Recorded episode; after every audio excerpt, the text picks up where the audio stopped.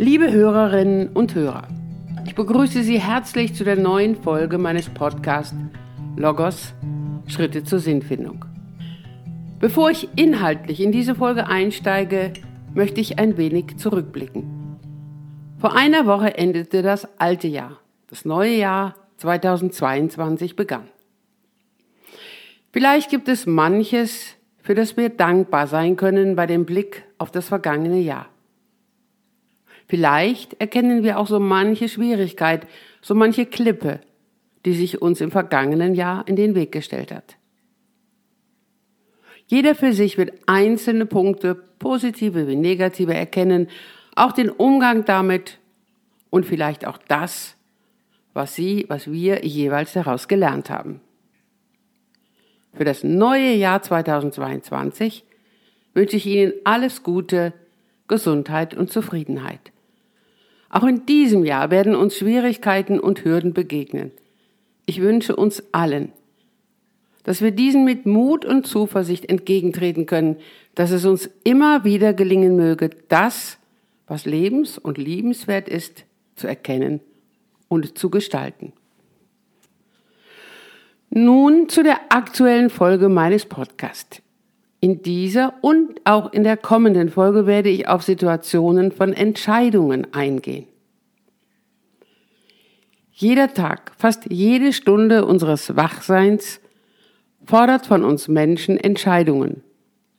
Mal kleinere und unbedeutendere, dann wieder größere und bedeutendere. Vielleicht erinnern Sie sich an die siebte Folge meines Podcasts, in der ich die einzelnen Schritte zur Sinnfindung aufgezeigt hatte. Vielleicht erinnern Sie sich an den ersten Schritt der Wahrnehmung, den zweiten Schritt des Erfühlen und Erkennen von Werten, den folgenden Schritt der Entscheidung und zuletzt die Ausführung. Diese Schritte hatte ich auch anhand des Kaufs einer Hose veranschaulicht.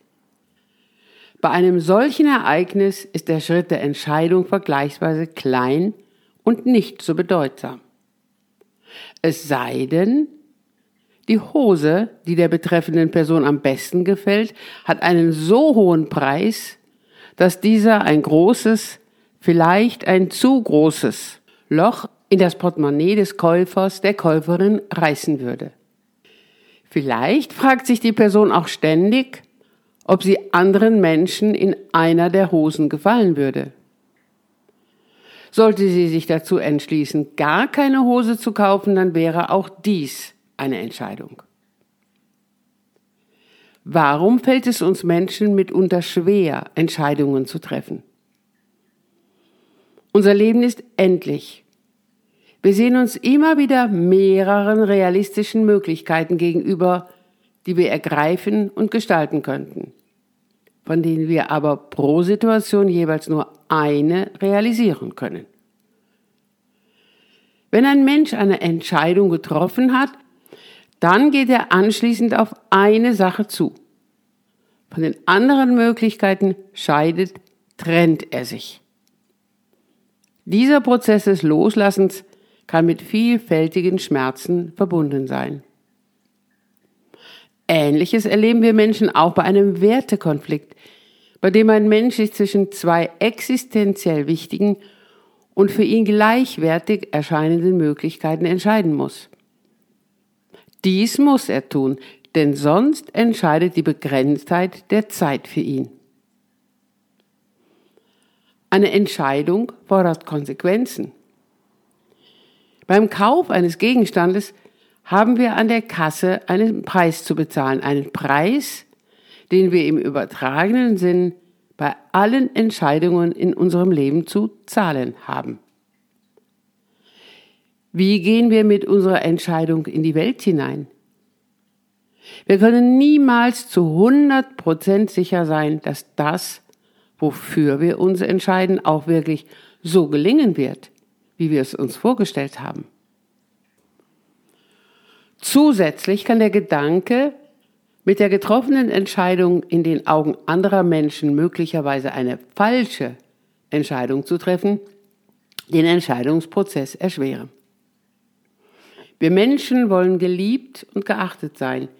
Wir wollen nicht, dass wir mit unserer Entscheidung aus der Gemeinschaft anderer ausgeschlossen werden.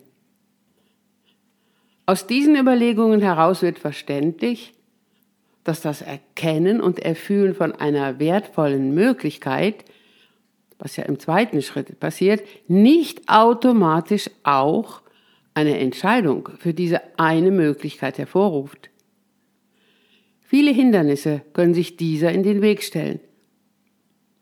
In diesem Fall benötigt der Übergang von der Werterkenntnis bis zur Entscheidung unter Umständen eine gewisse angemessene Zeit, die Hindernisse erkennen zu können, zu lernen, mit ihnen umzugehen, um anschließend eine klare Entscheidung treffen zu können. Um den Prozess der Entscheidungsfindung zu unterstützen, beziehe ich zumeist das Bild mit dem Sprungbrett in die Gespräche mit den Patienten ein. Dazu rege ich die Patientin, den Patienten an. Stellen Sie sich folgende Situation vor. Eine Person steht erstmalig in einem Schwimmbad auf einem fünf Meter hohen Sprungbrett. Vielleicht haben Sie selber schon einmal auf dem Sprungbrett gestanden, möglicherweise auch auf dem fünf Meter hohen Sprungbrett. Was kann diese Person in dieser Situation grundsätzlich tun. Sie kann in das Wasser springen. Sie kann die Leiter wieder hinuntergehen. Oder sie kann auch zunächst auf dem Brett stehen bleiben. Schauen wir uns diese drei Möglichkeiten genauer an. Was kann einen Menschen motivieren, den Sprung in das Wasser zu wagen? Kann sein, es ist der Mut, etwas Neues zu wagen, eine neue Erfahrung zu machen. Eventuell auch die Vorfreude auf den freien Fall. Möglicherweise auch die Absicht, sich und oder anderen Menschen etwas zu beweisen. Nun überlegen wir weiter. Welche Gefühle und Gedanken können den Sprung in das Wasser erschweren. Möglicherweise die Angst vor dem Neuen, vor der Ungewissheit, die Angst vor dem freien Fall, die Angst, falsch aufzukommen, vor Schmerzen beim Aufprall, oder auch die Unsicherheit, ob das Wasser den Betreffenden nach dem Sprung wieder an die Wasseroberfläche hebt, oder die Angst, sich zu schnell und unüberlegt für den Sprung entschieden zu haben und auch die Angst vor dem Scheitern, wenn der Sprung in den Augen der Zuschauer zu ungelenk erscheint. Nun kommen wir zur zweiten Möglichkeit des Handelns in dieser Situation, wenn jemand oben auf dem 5-Meter-Brett steht. Er kann auch die Leiter wieder hinuntersteigen. Welche Gefühle und Gedanken können mit dieser Überlegung verbunden sein? Zum Beispiel, der Abstieg wird als der richtige Weg erkannt. Und auch, der Abstieg erscheint sicherer als der Sprung in das Wasser. Es kann auch ein Unbehagen entstehen bei dem Gedanken, den Sprung dann nicht möglicherweise nie mehr erleben zu können. Oder auch ein Gefühl von eigenem Versagen, wenn der Abstieg und nicht der Sprung gewählt wurde. Angst vor dem Versagen in den Augen anderer, auch diese Angst kann auftauchen. Die Angst, ausgelacht zu werden, sich zu blamieren. Und auch eine Angst kann auftauchen vor dem gefahrvollen Abstieg der fünf Meter hohen Leiter. Die dritte Möglichkeit, auf dem Brett oben stehen zu bleiben, ist keine dauerhafte Lösung im Hinblick auf eine letztendliche Entscheidung. In dieser konkreten Situation kann es bei zu langem Warten passieren, dass der Bademeister zu einer Entscheidung drängt. dass weitere Personen drängen oder den Betreffenden sogar das Brett hinunterstoßen. Wer eine solche Situation des Wartens dort oben auf dem Sprungbrett schon einmal erlebt hat, der kann sich sicherlich erinnern, dass das viele Warten und Überlegen eher unsicherer macht. Eine weitere Überlegung. Sollte der Betreffende auch nach Schließung des Schwimmbades immer noch da oben verweilen, dann wird es ihm irgendwann zu kalt, der Hunger nimmt zu, der Körper verlangt in der vergehenden Zeit die entsprechende Fürsorge. Allzu lange kann der Betreffende nicht auf dem Brett stehen bleiben. Die Zeit drängt, er muss sich entscheiden. Nach diesen Überlegungen rege ich jeweils den Patienten, die Patientin an, das Bild des Sprungbrettes auf seine persönliche Lebens- und Entscheidungssituation zu übertragen. Dabei beginne ich mit der Frage, wie ist es dazu gekommen, dass diese Person dort oben auf dem Sprungbrett steht? Sie ist ja nicht einfach dorthin gestellt worden. Mit anderen Worten, wie sind Sie dort oben hingekommen? Wie sind Sie in Ihre Situation der Entscheidung geraten? Nicht irgendeine Person steht dort auf dem Sprungbrett, sondern der jeweils einzelne Mensch mit seiner persönlichen Lebensgeschichte. Bei jedem Menschen sind es sowohl eigene als auch äußere Einflüsse, durch die er oder sie in die jetzige Situation gelangt ist. Viktor Frankl spricht in diesem Zusammenhang auch von dem Schicksal des Menschen. Er sagt, das Schicksal gehört zum Menschen wie der Boden, an dem ihn die Schwerkraft fesselt, ohne die aber das Gehen unmöglich wäre. Zu unserem Schicksal haben wir zu stehen wie zu dem Boden, auf dem wir stehen. Ein Boden, der das Sprungbrett unserer Freiheit ist. Jeder Mensch hat die Freiheit, sich zu entscheiden. Aber wenn ihm die Entscheidung für den nächsten Schritt schwerfällt, dann sollte er zunächst genauer hinschauen, an welcher Stelle er jetzt in seinem Leben steht bevor er sich für ein Ziel und damit für den weiteren Weg entscheidet. Ein Beispiel möchte ich an dieser Stelle einfügen. Eine junge Frau, ich nenne sie Sonja L., bat um Gespräche in meiner Praxis für eine Unterstützung in einer Entscheidungssituation. Sie berichtete, dass sie vor wenigen Monaten das Examen ihres Studiums absolviert habe. In der Zwischenzeit habe sie sich auch an mehreren Universitäten um eine Stelle beworben. Von einer weiter entfernten Universität haben sie eine Zusage erhalten, sogar mit der Möglichkeit, dort auch ihre Doktorarbeit zu schreiben. Einerseits interessiere sie das sehr, andererseits sei sie jedoch sehr unsicher, ob sie diese Stelle annehmen solle. Sie habe nur noch wenig Zeit bis zur Entscheidung, und je länger sie über beide Möglichkeiten nachdenke, umso unsicherer werde sie. Sie schlafe ganz schlecht, der Appetit sei ihr vergangen, sie sei erschrocken, wie wenig sie sich zurzeit auf etwas konzentrieren könne. Sogar das Lesen falle ihr schwer. Nachdem wir das Bild mit dem Sprungbrett eingehender angeschaut hatten, stellte ich auch ihr die Frage, wie sie in ihre gegenwärtige Situation der Entscheidung gelangt sei. Nach der Schilderung der Zeit ihres Studiums und der anschließenden Bewerbungen betonte sie, ich selber bin in diese Situation gekommen. Ich wollte eine berufliche Herausforderung. Ich habe mich aus eigenen Stücken beworben. Und wo befinden Sie sich jetzt, wenn wir das Bild mit dem Sprungbrett anschauen? fragte ich sie. Ich stehe auf dem Brett und zögere. Was würde für Sie analog zu dem Bild mit dem Sprung von dem Brett bedeuten? Wenn ich eine Stelle annehmen würde, das wäre für mich wie ein Sprung ins kalte Wasser. dann würden viele Veränderungen und Herausforderungen auf mich zukommen.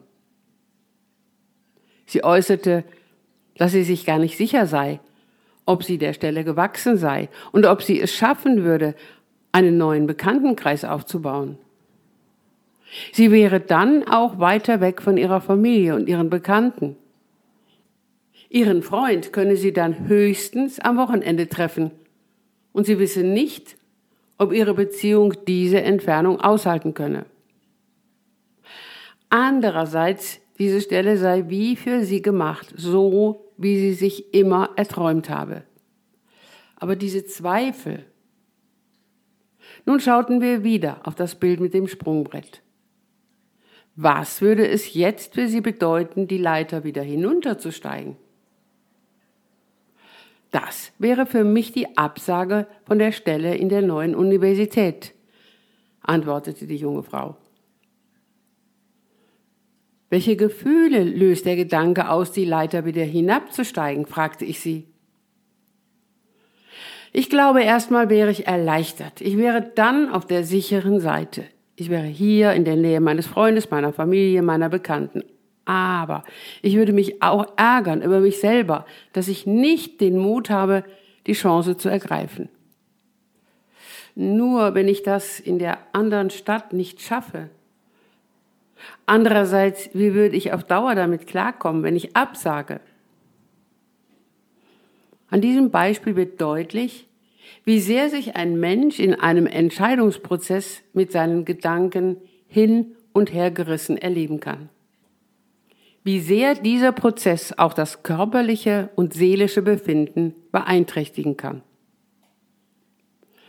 Für mich stellte sich in dem Gespräch mit Sonja L. die Frage, hatte sie schon innerlich die für sie wertvollere Möglichkeit gefunden, konnte diese aber durch die ständig kreisenden Ängste und Zweifel gar nicht deutlich erkennen. Oder war dieser Entscheidungsprozess noch gar nicht abgeschlossen? Die Antwort darauf galt es in den kommenden Gesprächen herauszufinden.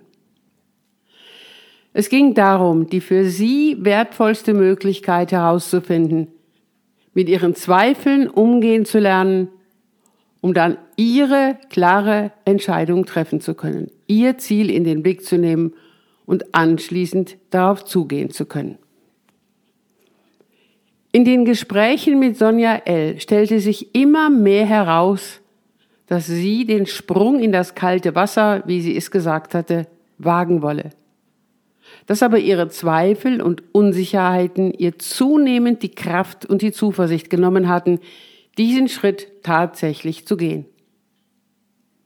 Sie berichtete, dass sie in der Vergangenheit häufig auf Neues eher unsicher reagiert habe dass ihr Denken und Tun in der Vergangenheit immer wieder von vielen Zweifeln begleitet gewesen sei.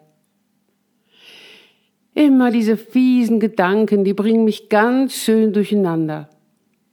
Auch das betrachteten wir eingehender und sie lernte zunehmend mit ihren Zweifeln besser umgehen zu können. Sie konnte erkennen, dass sie in der Vergangenheit in einzelnen Situationen trotz Zweifel ihre jeweilige Zielsetzung in den Blick genommen hatte, schrittweise darauf zugegangen war und das, was ihr wichtig war, auch dann geschaltet hatte. Immer deutlicher wurde ihr, dass sie den Sprung in das kalte Wasser wagen wollte, dass sie die Stelle an der Universität annehmen wollte. Auch ihr künftiger Weg würde aus jeweils einzelnen Schritten bestehen – und wenn sie diese aufmerksam und entschlossen gehen würde, dann könne sie sich selbst den bestmöglichen Boden für ein erfüllendes Leben bereiten. Viele Menschen entscheiden sich, wie Sonja L., für den Sprung in das Wasser. Nicht wenige entscheiden sich aber auch dafür, die Leiter wieder hinunterzugehen. Von einer solchen Entscheidung, die Leiter wieder hinunterzugehen, werde ich Ihnen in der nächsten Folge meines Podcasts berichten. Ebenso möchte ich mit Ihnen auf Situationen schauen, bei denen ein Mensch in einem Entscheidungsprozess sich vorwiegend durch die Angst gebremst fühlt, durch den eigenen Entschluss die Zuneigung und Liebe eines anderen Menschen verlieren zu können. Liebe Zuhörerinnen und Zuhörer, ich danke Ihnen für Ihre Aufmerksamkeit und ich freue mich auf die nächste Folge mit Ihnen. Mit herzlichem Gruß, Ihre Ursula Thierrier.